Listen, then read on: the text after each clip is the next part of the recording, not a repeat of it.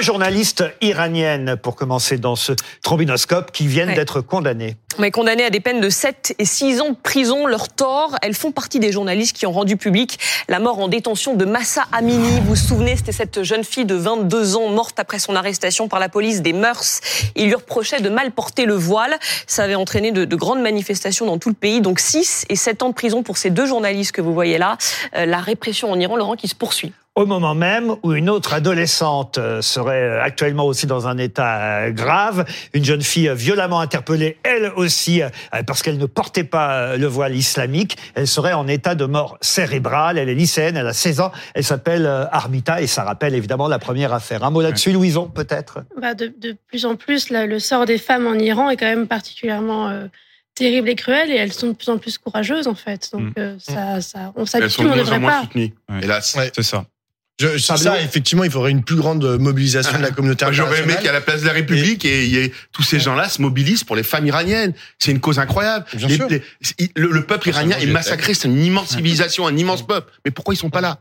Pourquoi ils sont pas Oui, vrai, il Pourquoi il ne aurait fallu plus de sortent monde. Et l'Iran, Moi, moi, ce que je voulais dire, c'est aussi que ces femmes, elles continuent en fait à, à mener leur travail de journaliste sont depuis leur cellule. Elles sont magnifiques. Elles toutes seules, continuent à- isolées, On sait qu'il y en a une même qui a été prix Nobel de la paix euh, tout récemment et qui est en prison, elle aussi encore. Oui, oui. toute seule, isolée, alors que l'Iran s'ancre dans une euh, dictature militaro-islamiste depuis maintenant euh, plusieurs mois, voire plusieurs années, sans qu'effectivement il y ait de réaction véritable de la part de, de la France. Et, et, et- et ça mériterait qu'on qu'on s'y intéresse bien davantage, parce que il en dépend des équilibres dans la région, comme vous l'avez dit tout à l'heure. Il y a quand même toute une multitude de sanctions qui ont été prises à l'encontre de l'Iran. Enfin, euh, la France et d'ailleurs la communauté internationale n'est pas non plus totalement, euh, euh, enfin, ne fait pas rien euh, vis-à-vis de l'Iran. Hein. Le Sûrement djihadisme, pas assez. le hein, mais- djihadisme sunnite et chiite n'est pas compatible avec nos valeurs, ni plus ni moins. Il Oui. faut le comprendre et comprennent que la force. Oui. La faiblesse ne marche pas. Après, ça n'a rien à voir avec l'islam Le problème, c'est que je dis tout le temps la force, mais je suis pas sûr que ça soit. C'est pas ça les vertus de la démocratie. Ils Non, mais c'est pas la force. ça. Mais je suis désolé, mais la, la, la, la démocratie, c'est avant tout l'ouverture, Il n'y a la pas de tolérance. démocratie. Il n'y a pas de si- démocratie là-bas. Bah, démocratie. oui, mais c'est nous, c'est ça nos outils. Ah, bah, nous, c'est pas la force en fait. Mais, mais c'est ça. Mais mais ils vont- pas- on peut pas agir avec les mêmes armes faut Sinon, on se transforme en eux. Mais Hitler, il fallait le détruire. On pouvait pas parler avec Non, non, Hitler. effectivement, une organisation terroriste, on a toujours été très clair vis-à-vis euh, notre- la politique de la France vis-à-vis des organisations terroristes. Ça a toujours été d'éliminer les organisations euh, terroristes, y compris à l'étranger. Et donc euh, là-dessus, effectivement, il n'y a pas d'argument démocratique, hein, Pablo, euh, très clairement. Ça a Euh, toujours le été le cas que vis-à-vis de lorsqu'on l'État des- Lorsqu'on islamique. touche des États-nations, comme par exemple l'Iran, ça devient compliqué parce que c'est vrai qu'on fait des sanctions, on interdit tout, mais derrière, c'est des populations. Mais l'Iran n'est pas- n'est pas une organisation terroriste. Et j'ai aucune amitié Mais ni pour le régime russe, ni pour le régime Dans iranien.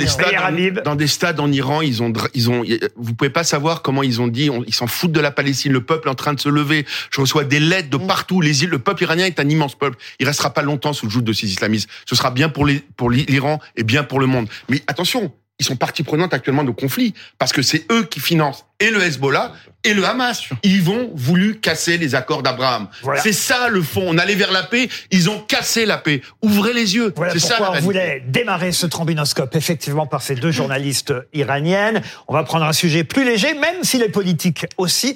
Et on commence par un visage que vous ne connaissez pas forcément. Son nom, c'est Andrea Giambruno. Donc, quel accent, présentateur de télévision italien sulfureux. Il a été le compagnon de Giorgia Meloni pendant dix ans, euh, la première ministre italienne évidemment. Mais c'est plus le cas, Laurent, ils sont séparés et elle l'a annoncé d'une manière un peu surprenante. Ben voilà, nous on fait un peu de people de temps en temps dans le trombinoscope. On a annoncé l'amour de Ségolène Royal euh, la semaine dernière et là on annonce la rupture de Giorgia Meloni avec son compagnon euh, journaliste et le père de son enfant aussi. Euh, Ils ont eu une petite fille. Mais ce qui est triste au fond, et là, on n'est pas spécialement, on va dire, fan de Giorgia Meloni, euh, Pablo euh, Vivian. Mais quand même, ce que je trouve scandaleux, c'est que euh, ce journaliste euh, a vu ses propos, une fois de plus, à son insu, non seulement enregistrés, mais diffusés sur une des chaînes de Berlusconi. Et c'est comme ça, évidemment, qu'elle a appris, cette euh, Giorgia Meloni, que son mari la trompait. Alors même d'ailleurs qu'il travaille aussi pour une autre chaîne d'ailleurs de, de Berlusconi. C'est assez euh, surprenant. Non, c'est Euh, toujours... Attendez, mais genre, il faut voir aussi la, la nature des Oui, propos. la teneur de ses propos. c'est du harcèlement sexuel. Je, je lis, hein, il aurait dit à sa collègue, enfin d'ailleurs il l'a dit, hein, puisqu'on peut voir la vidéo sur les réseaux sociaux, je peux me toucher le paquet en te parlant, point d'interrogation. Et à une autre qui lui, enfin il lui propose de rejoindre son groupe de travail, il lui dit, euh, bah si tu si tu veux rejoindre le groupe de travail, je peux te donner un truc en échange, par exemple faire un foursome, c'est-à-dire un plan à quatre, euh, on baise. Excusez-moi, enfin c'est c'est dire ça à une collègue, c'est considéré comme du harcèlement sexuel. Moi, je trouve que c'est très symptomatique de la façon dont les hommes d'extrême droite euh, considèrent euh, les femmes en général. Pensez c'est-à-dire- qu'un homme de gauche n'aurait pas pu faire ça ou dire ça si, aussi. Ah, bon. mais là, c'est symptomatique. Bien Quand sûr même. que si. Hein. Il y a, je peux- non, il y en a, il y a Donc, pas mal de problèmes. Il y a aussi à droite, à droite, c'est systémique. En fait, ça fait système, Ah bon en fait, la façon dont ils considèrent les femmes. Mais bien sûr, vous écoutez, genre, les, les, les, les suppôts de, de Giorgia Meloni, ils passent leur temps à raconter que, euh, ben, en gros, la femme, c'est à la cuisine, etc. Enfin, il y a une domination de l'homme Allez, un dernier visage dans notre trombinoscope, celui de Britney Spears, puisque Ah. il y a un livre qui sort. Il y a un livre, la chanteuse américaine qui a 41 maintenant, qui a donc décidé de livrer sa vérité euh, dans des mémoires euh, évidemment très attendues. Le livre s'appelle La femme en moi. Il sort demain dans une vingtaine de pays, traduit dans une dizaine de langues. Vous savez qu'elle a été libérée de la tutelle exercée par son père il y a deux ans. Et donc en ça, c'est intéressant parce que pour la première fois, elle va pouvoir raconter sa Alors version je le savais, oui et non, je vais tout vous dire. Parce allez fond- l'acheter Non, c'est pas ça. Non, justement pas, parce que alors vraiment, je suis passé. C'est pas ma génération en Ouais. fait. Je suis totalement passé à côté de Britney Spears et je me dis mais qui va acheter ce livre? Et tout le monde me dit mais oui, ça va être le succès éditorial de l'année. Euh, Louison, c'est votre génération, vous? Un peu, c'est vrai. Non mais Je là, sais pas quel âge vous pensez que j'ai, mais- s'intéresse à ce Mais c'est- transgénérationnel, Britney. C'est- C'est c'est une femme qui, pendant 25 ans, n'a pas ouvert sa bouche alors qu'elle avait beaucoup de choses à dire et qui, là, tout d'un coup, vient tout mettre sur papier. Donc, forcément, si vous êtes un peu commère, vous avez envie de Ah savoir. bon, alors, et si vous. Surtout, Elle a été payée 15 millions de dollars pour Elle, écrire sa biographie. chacun les valeurs. Non, exactement. Moi, je, je pensais que vous alliez dire, euh, je m'intéresse à ce livre parce que la femme en moi, j'aurais pu aussi euh, faire une autobiographie. moi, j'aurais ce nom, ouais. Moi, la femme en moi. Pourquoi pas euh, Je vous le souhaite. C'est un joli nom pour une autobiographie signée Laurent Ruquier. Ok, donc je dois porter plainte contre Pablo Pio-Vivien.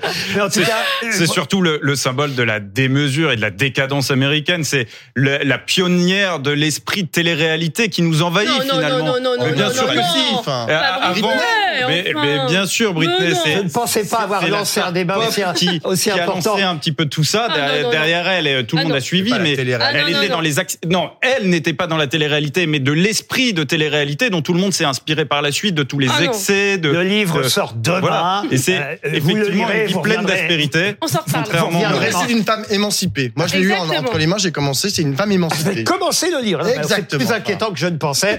Et donc, le livre sort demain et c'est chez euh, Lattès, chez nous, en France.